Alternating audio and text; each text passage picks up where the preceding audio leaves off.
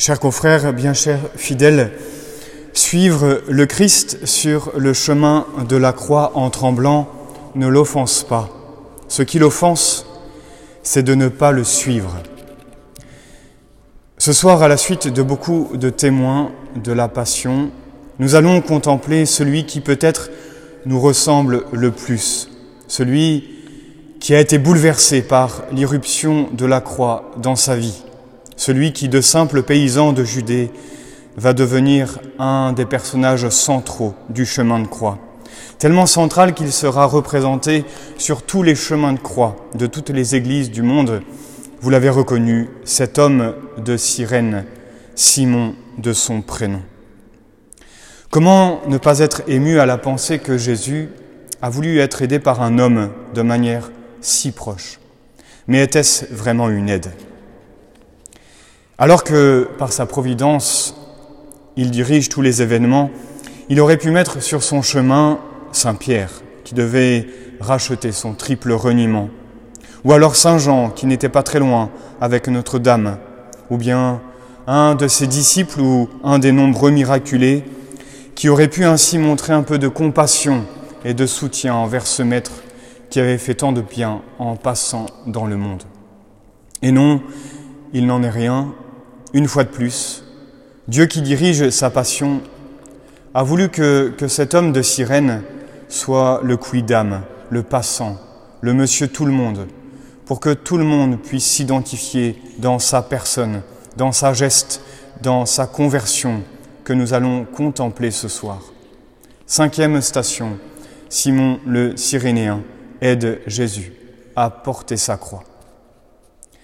À vrai dire, les évangiles sont presque aussi silencieux que sur Saint Joseph. Pas une parole de la part de cet homme, pas de sentiments, pas de détails ou presque sur lesquels on pourrait s'appuyer. Pourtant, nous allons le voir, il a beaucoup à nous enseigner parce qu'il est un des premiers, après la Sainte Vierge, qui a parcouru ce chemin de croix rédempteur. Mais comme nous pouvons très bien l'imaginer, Simon, avant de devenir un des premiers rachetés, Simon va passer par plusieurs étapes, plusieurs âges qui vont jalonner son chemin de conversion. Car oui, nous ne pouvons pas douter qu'il s'est converti, puisque ses propres enfants seront connus dans l'Église primitive. Saint Marc se donne la peine de les citer dans son évangile. Simon de Cyrène, père d'Alexandre et de Rufus. Et Saint Paul, un peu plus tard, dans une de ses épîtres, les mentionnera comme étant les colonnes de l'Église. Ce soir, euh, ce grand converti donc, qu'est Simon de Cyrène, a beaucoup à nous apprendre quant à notre chemin personnel de conversion. Il va nous montrer par son exemple ces étapes par lesquelles nous devons tous passer si nous sommes généreux. Ces trois voies de la vie spirituelle qui sont le chemin normal de notre sainteté. Oui, Simon, en nous montrant l'art de porter notre croix, vient nous redire dans le creux de l'oreille, comme lui-même l'a sans doute entendu de la bouche de Jésus dans les rues de Jérusalem. Bienheureux ceux qui voudront porter la croix avec moi. Ils seront portés par elle là où ils ne voudraient pas aller, mais où il est meilleur pour eux d'aller. Et comment en douter? Alors que nous, nous savons ce que Jésus avait dit quelques mois plus tôt.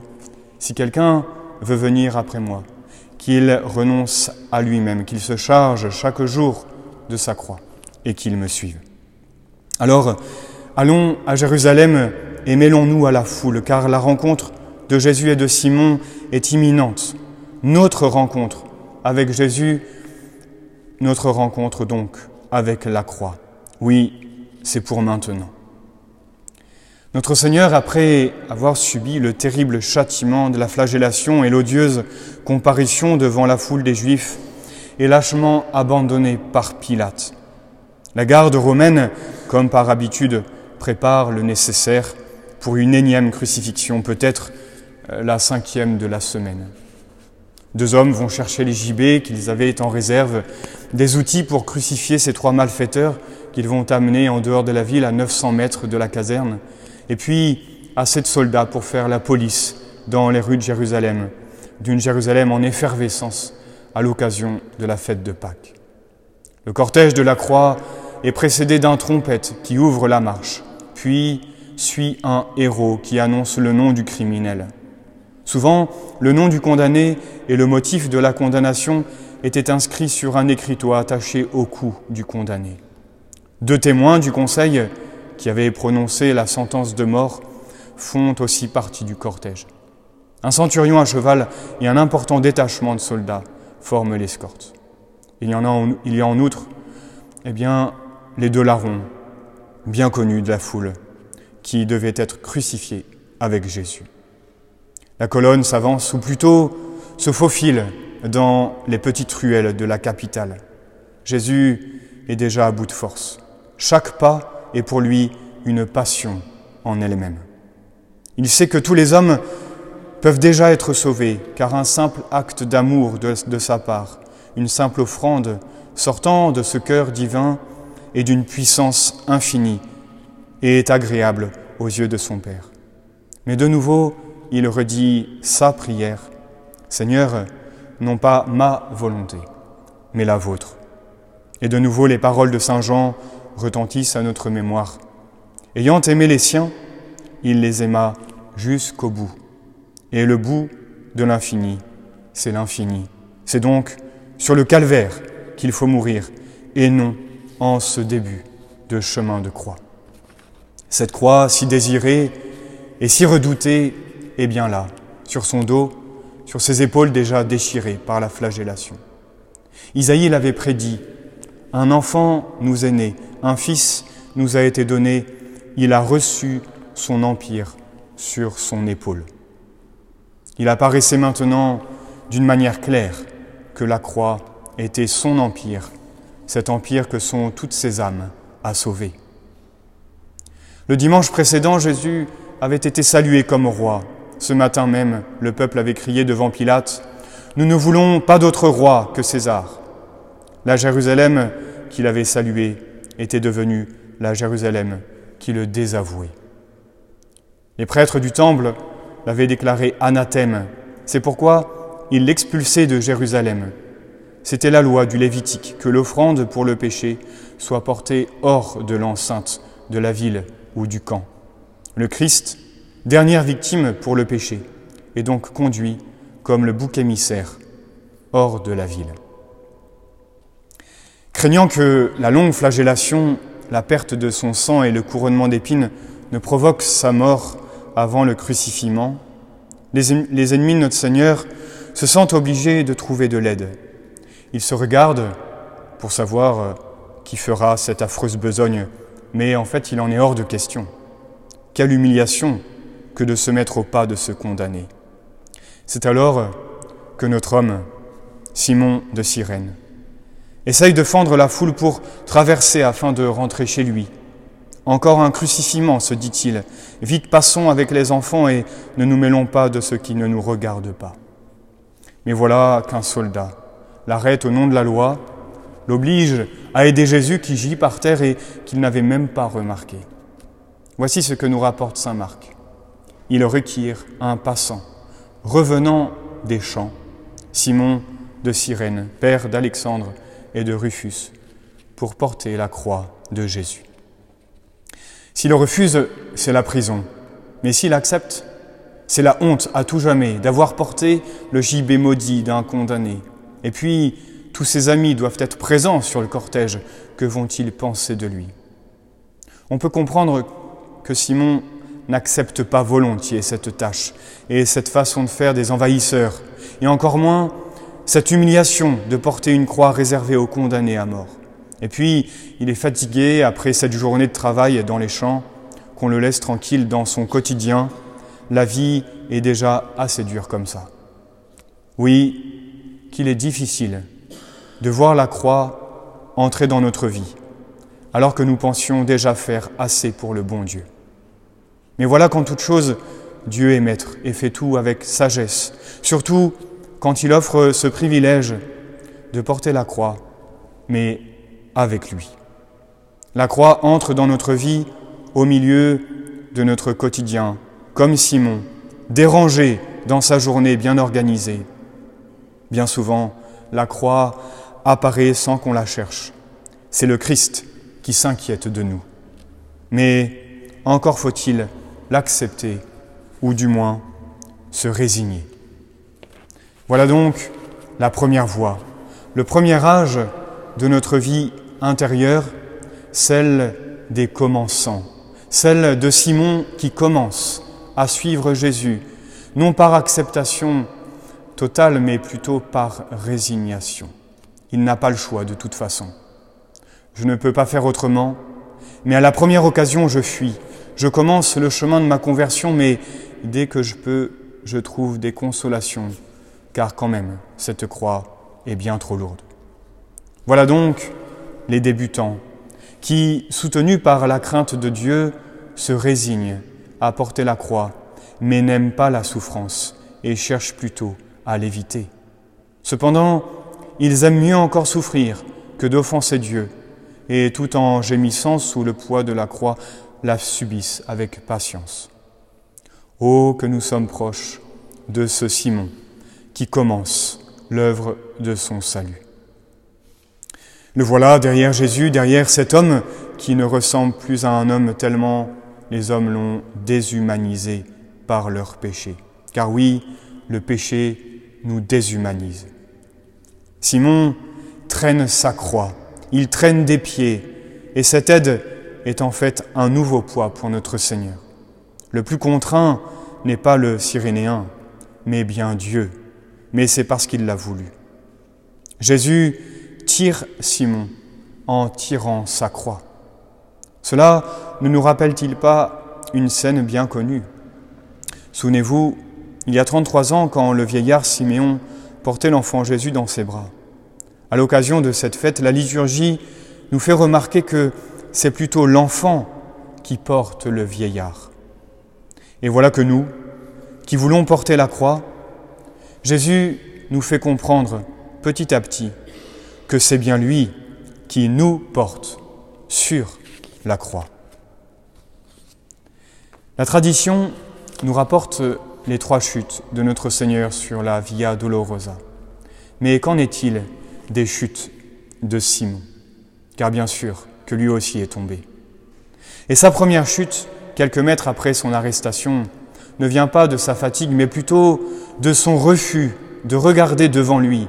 Il regarde ses pieds, il se plaint, pense à ce qu'il devrait être en train de faire à la maison, son programme tout chamboulé. Bref, Simon se regarde et donc ne regarde pas le Christ. Et c'est la chute. Nouvelle souffrance pour celui qu'il est censé aider, mais pourtant cette chute sera pour lui source de purification. Car regardez, Simon est en train de changer. En effet, depuis tout à l'heure, Jésus est en train de déverser en abondance sa grâce dans l'âme de l'ami. Malgré sa répugnance première, parce qu'il était requis, eh bien, il commençait à trouver tout de même que notre Seigneur, comme notre Seigneur l'avait prédit, à ceux qui le suivraient, que le joug était doux et le fardeau léger. Il ne comprend pas très bien, mais il adhère. Simon voudrait demander des explications à cet homme qui déjà n'est presque plus de cette terre. Mais Simon, avez-vous compris que les paroles ne sont plus nécessaires, puisque vous suivez la parole, la parole faite chair? C'est ainsi que notre homme entre dans le deuxième âge de sa vie, le deuxième âge de la vie de son âme. De résigné, il devient le volontaire amoureux. De débutant, il devient progressant. Pourquoi? Parce que Jésus, par son regard, car enfin Simon regarde Jésus, le Christ lui dit comme aux apôtres, Duc in altum, avance, avance, avance au large. Et Simon, comme tous les progressants que nous sommes, soutenus par l'espérance et le désir des biens célestes, ne recherche pas encore la croix, mais la porte volontiers, avec une certaine joie. Ça y est, la foi lui fait apercevoir le grand mystère, de la souffrance rédemptrice. N'avais-je donc pas compris, se dit-il, ou bien n'osais-je comprendre Si cette croix me semble tant démesurée, si elle semble m'écraser, c'est pour qu'aucune œuvre ne me distrait de Jésus. La croix m'unit à vous, je n'osais le comprendre. Je la voulais petite et moi la dominant. Je me voulais moi-même face à face avec vous.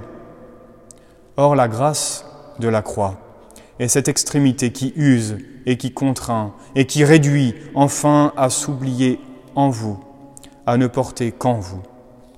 Seigneur, enfin je comprends que seul accable la croix dont on veut faire sa croix. Jésus, portez par moi la croix qui est à vous. Et dans le fond de son cœur, voici qu'il entend mystérieusement l'écho de la parole divine, dit un jour à la Samaritaine, Si tu savais le don de Dieu et de la croix. Voilà donc notre Simon, plein d'entrain, de courage. Il pourrait aller jusqu'à s'offrir, à offrir sa vie pour celui qui se dévoile petit à petit à son cœur généreux. Et voilà que ce qui devait arriver arriva. Simon tombe pour la deuxième fois. Après avoir accepté la croix, il voulait soulager Jésus. N'en ferions-nous pas autant? Alors, il essaye de porter la croix mais seul, lui plein de force.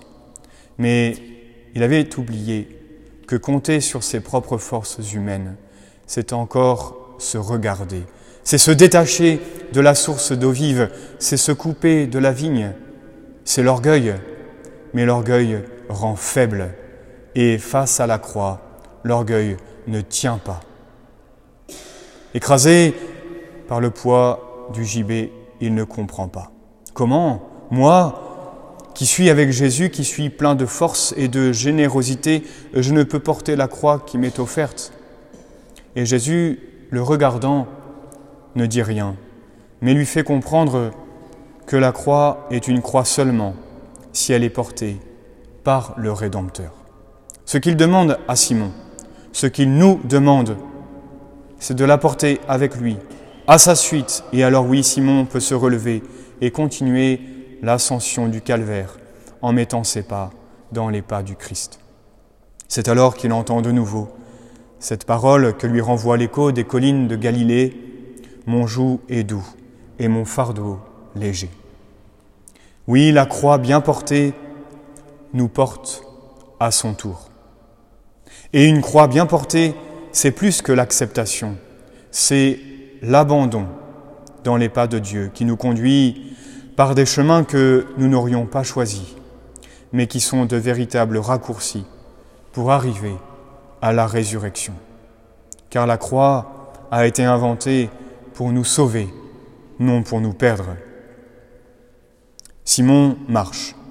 Simon marche courageusement et humblement cette fois-ci, après cette deuxième chute qui lui a rappelé que nos croix ne sont que des parcelles de la vraie croix qui sauve, celle de Jésus.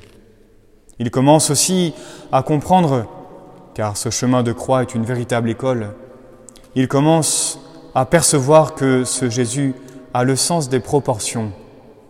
Car si, si Simon est trop devant sur la croix, il s'épuise.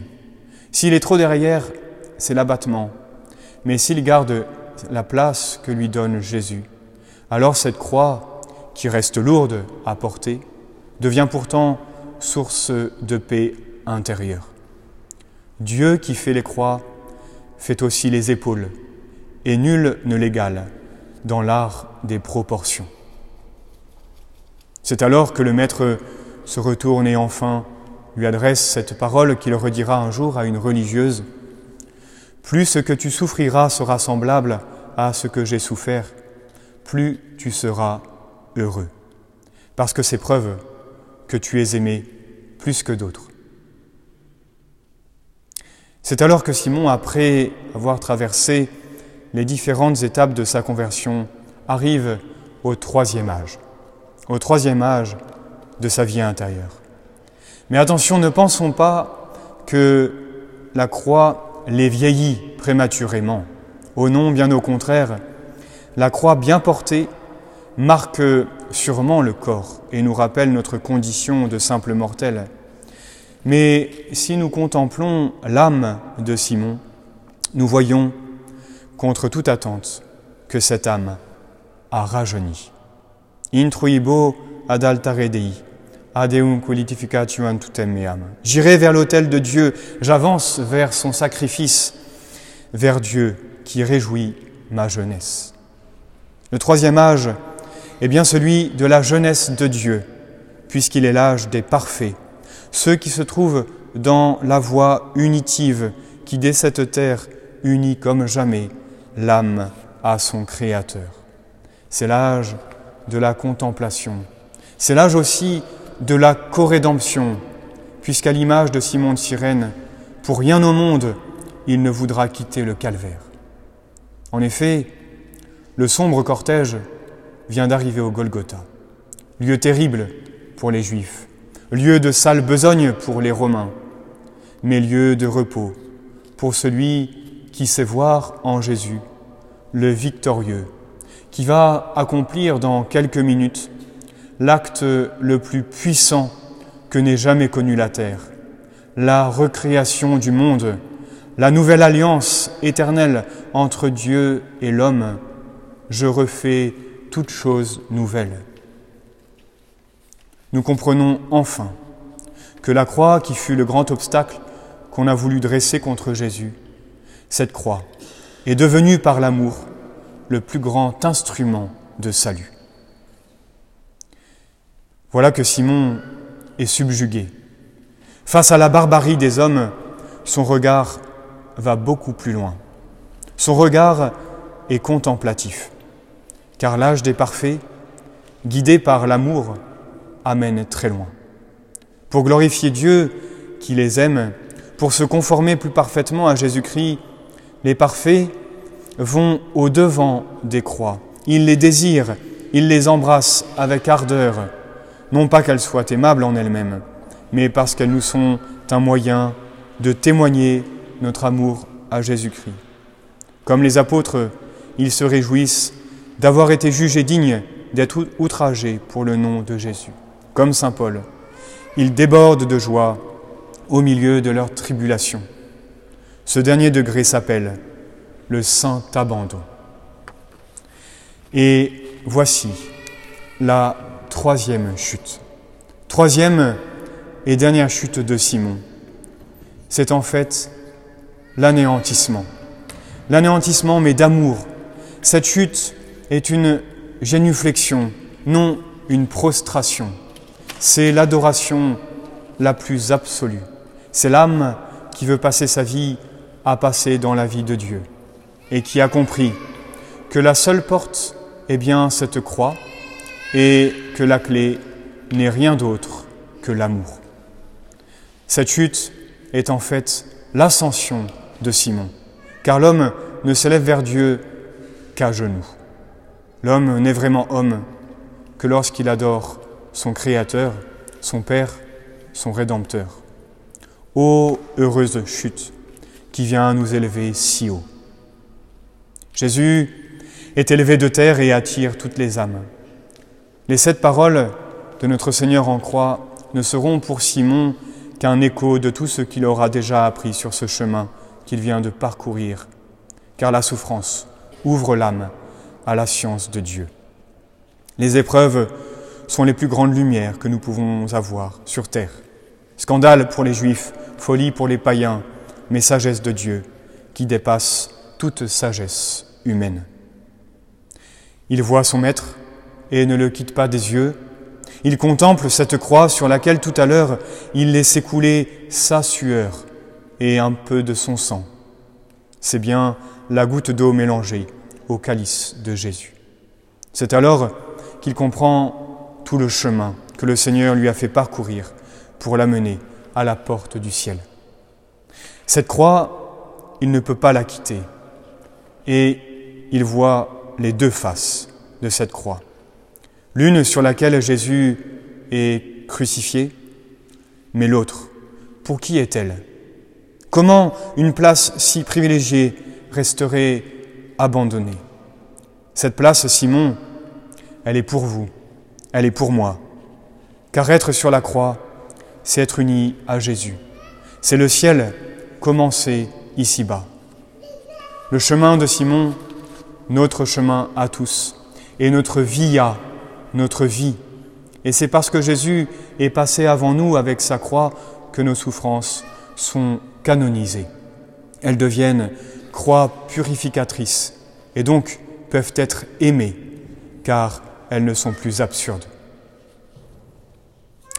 Ô Notre-Dame des sept douleurs, Mère de tous les Simons que nous sommes, soyez notre force sur ce chemin de croix. Soyez notre étoile dans cette nuit de la foi. Soyez notre réconfort dans cette vallée de larmes. C'est vous qui nous rappelez chaque jour, comme une mère qui fait prier son enfant sur ses genoux, c'est vous qui nous rappelez notre noblesse, notre privilège, notre bonheur qui se trouve dans cette croix, dans l'acceptation de cette croix à laquelle nous adhérons toutes les fois que nous traçons sur notre corps le signe de notre victoire. Au nom du Père et du Fils et du Saint-Esprit, ainsi soit-il.